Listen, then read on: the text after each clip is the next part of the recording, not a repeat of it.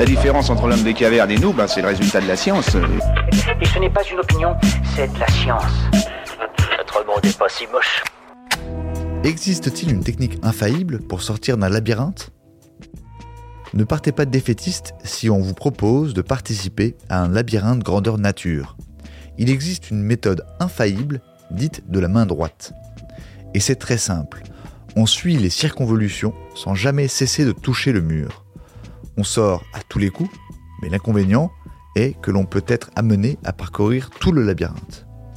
Si l'on pense qu'à un moment on tourne en rond autour d'un îlot, c'est-à-dire une zone qui n'est pas reliée au reste du parcours, comme une tour par exemple, il faut marquer le départ, prendre à droite et marcher jusqu'à ce que l'on repasse devant la marque.